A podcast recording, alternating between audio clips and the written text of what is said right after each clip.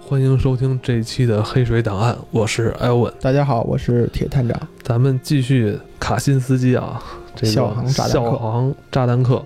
嗯，FBI 是逮了他十七年十七点，才，逮住的，我们争取，我们争取尽快逮住他 吧，好吧？他之前还写过一篇非常有名的这个论文《工业社会及其未来》，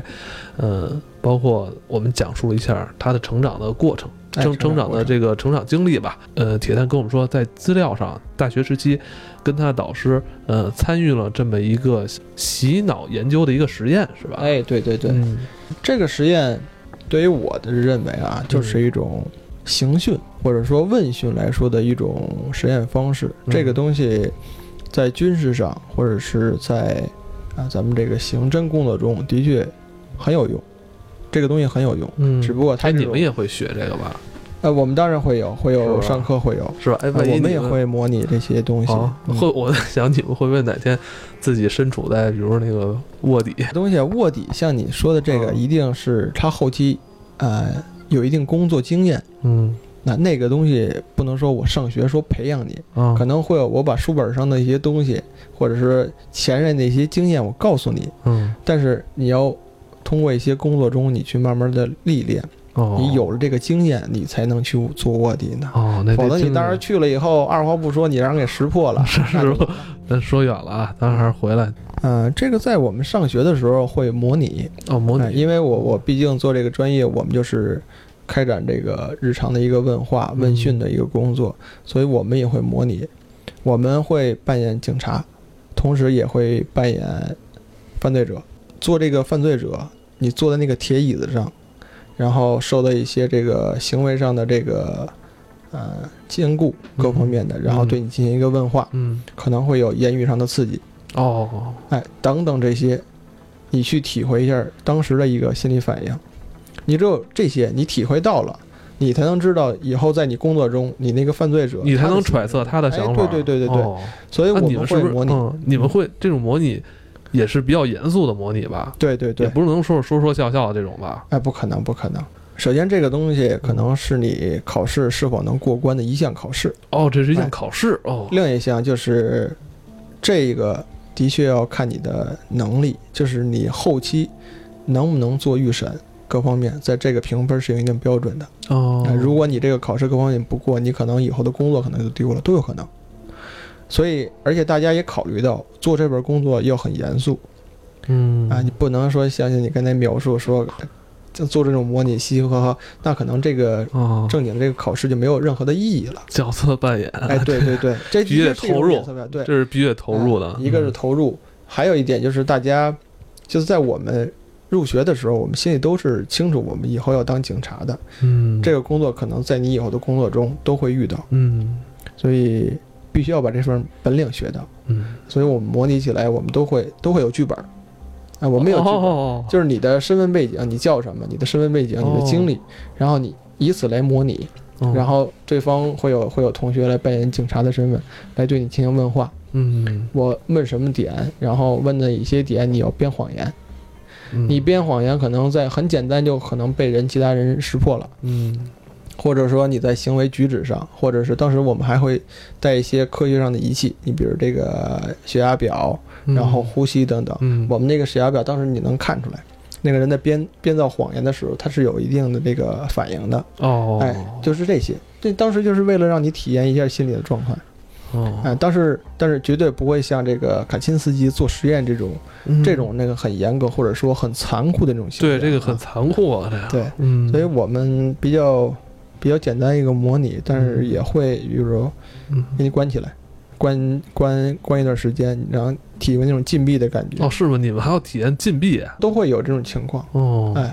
所以，但是很就是简单的一个模拟啊，时间也会不是不是很哦长、哦，啊，因为当时我们学校这些设备都是很很全面的哦嗯啊，设备，然后你比如模仿监狱、模仿各方面我们都会有，嗯，哎所以可能偶尔会去体验一下，就是感受一下到底这个东西如果真实的会什么情况。嗯，嗯对嗯嗯。都会有。那你觉得这个卡钦斯基在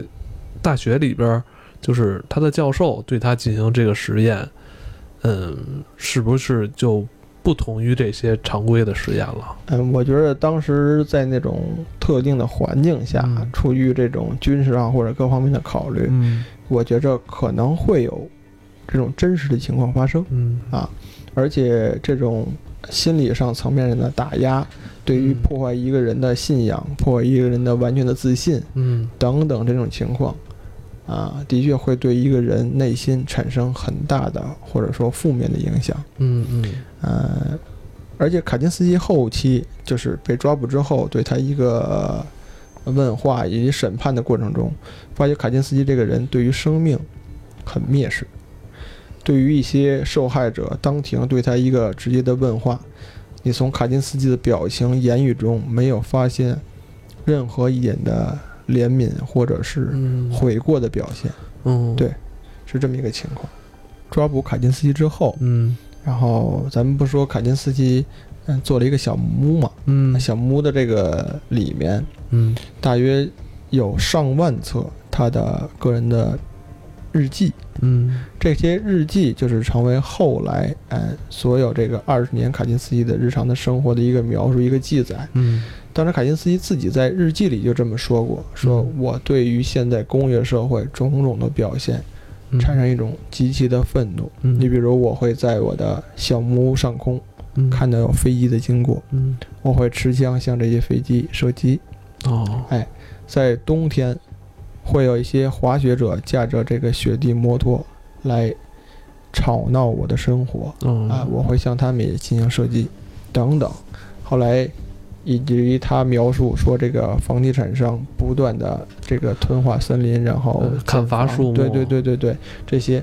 所以卡金斯基是在一种隐居的生活中不断不断的受到骚扰哎了对对对，对是这样，所以它产生一些后期的极端程序。嗯你想，他隐居是七一年，嗯七一年开始，大约二十九岁，嗯说实话是人生壮年。嗯嗯，在他七八年的时候，他才开始寄这个炸弹，嗯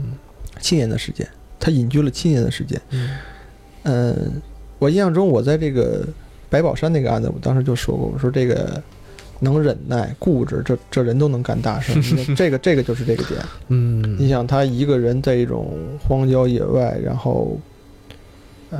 完全过着一种原始生活，已经过了七年，而且这个生活一直在持续下去。嗯，但我现在就是想知道他第一颗炸弹寄给了谁？哎，第一颗炸弹，第一颗炸弹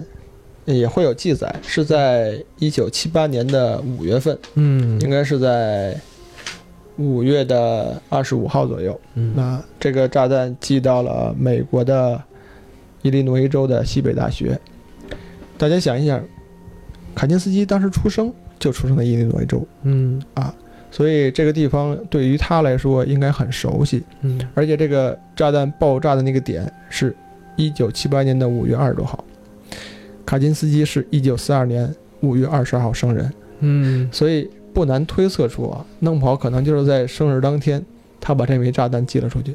嗯 我是这么想啊，可能是人生的一次啊、重要时刻哎，重要时刻也好，然后就寄了出去。嗯呃，当时这个炸弹应该是描述可能制作的很简单，嗯，因为当时这个 IBI 的描述说，这个炸弹就像一堆垃圾，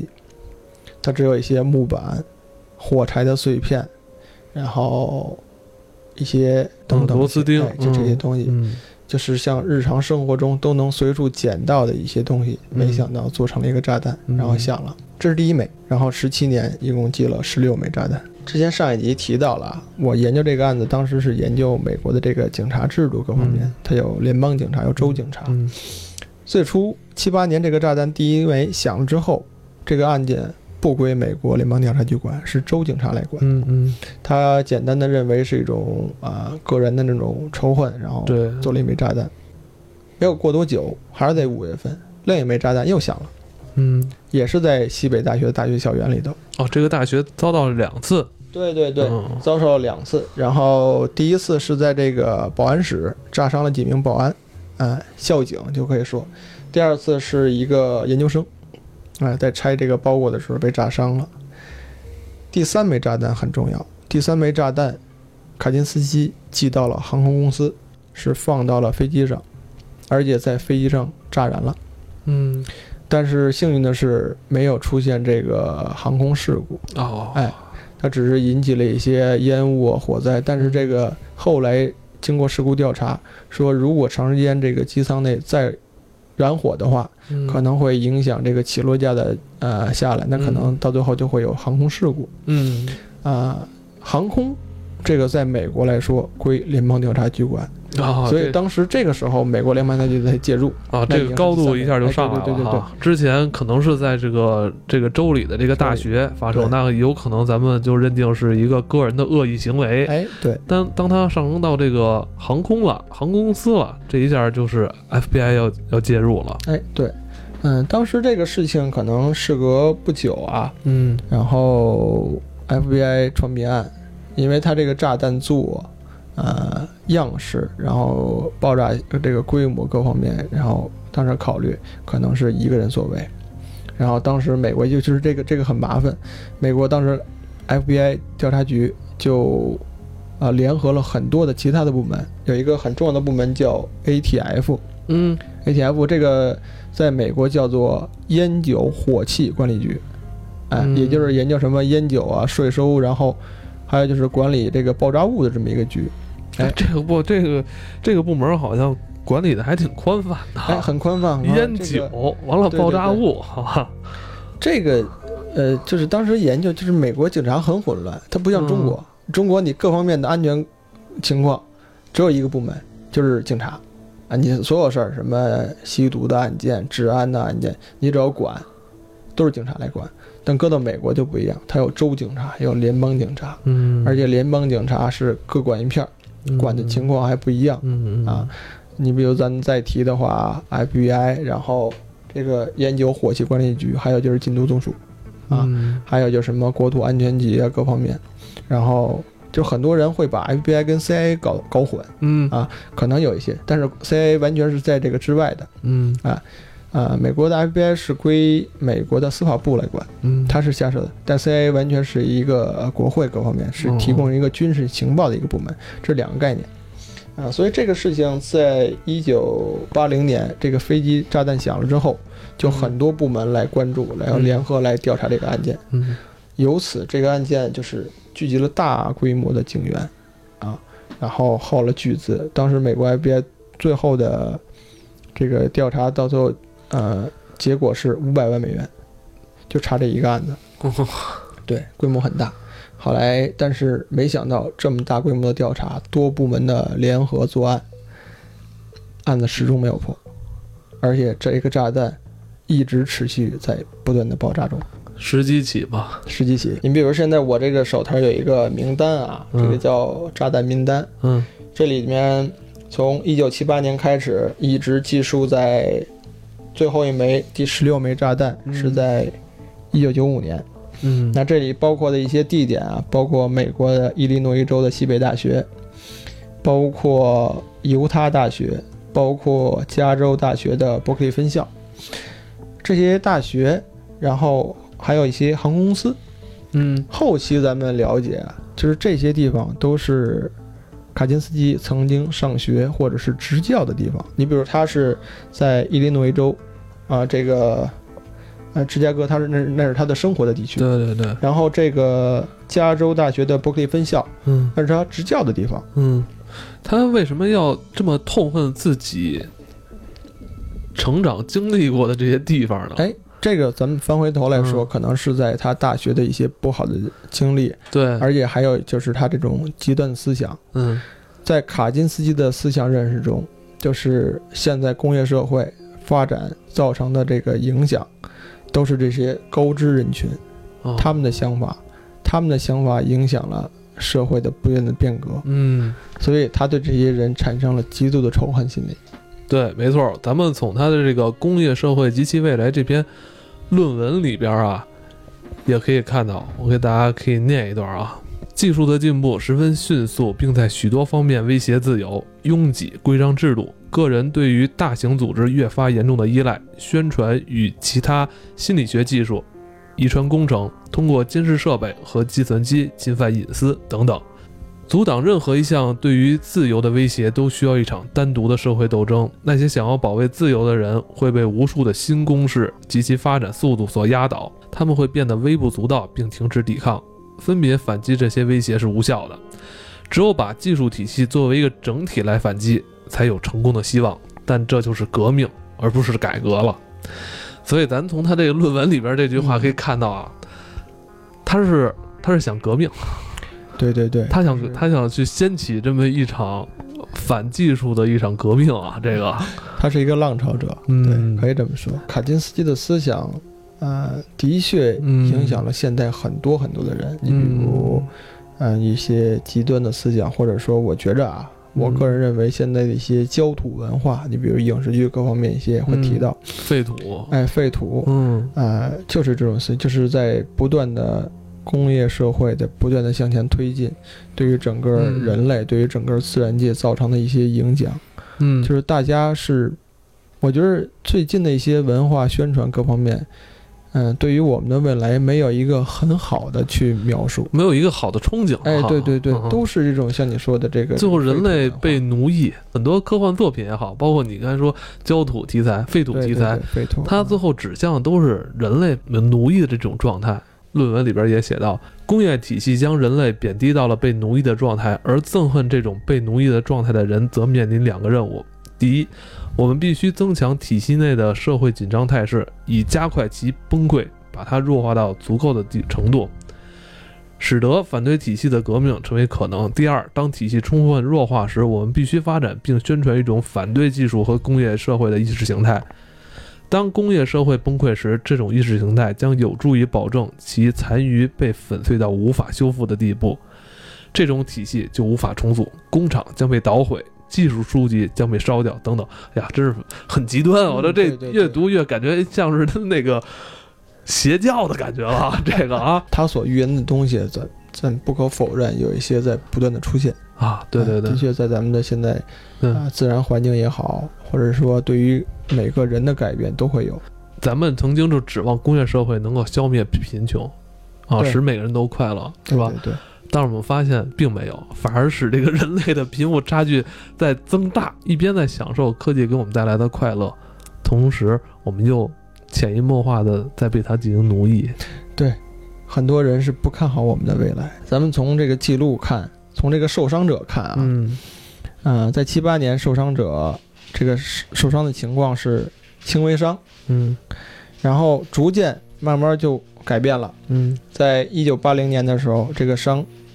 会有技术叫切割伤以及烧伤，嗯然后严重的会有啊、呃烧伤少或者有大量的弹片。嗯在一九八五年的时候，有第一例死亡。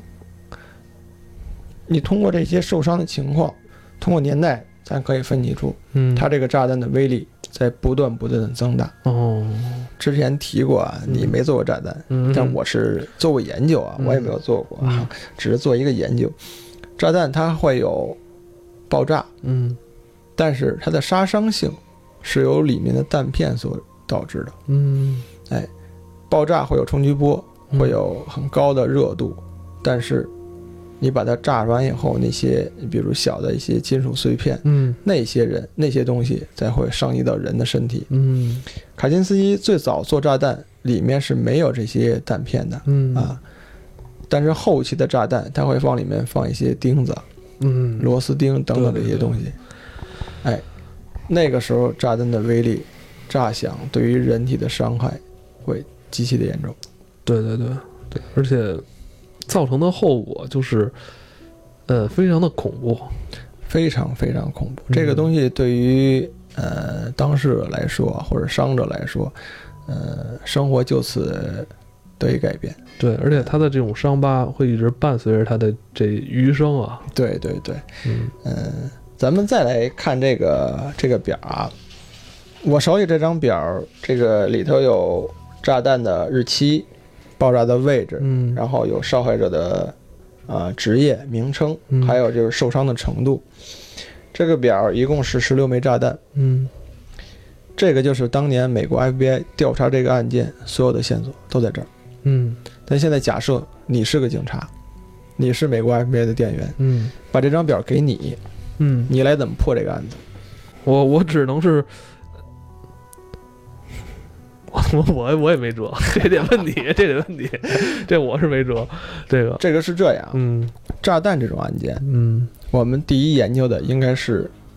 炸弹这个本身，嗯，你怎么做的？它是原料？哎从哪儿原料从哪儿来的？对爆炸物，然后它的设计方式等等嗯啊、对于炸弹这个东西啊，对于中国大陆它是一种特种行业。你比如咱们有有爆破这种旧楼，然后矿山会有爆破，嗯，这些专业的技术人才他会有这个爆破的技术，哦，这种人才也在国家有备案有管制吧？管制非常的严，哦就怕出现这种情况啊，。就会这些技术的人都对，都要有所备案，是吧？哦有所备案，他的日常的行为，然后他去哪儿，他要从事哪些工作，嗯他接触的这个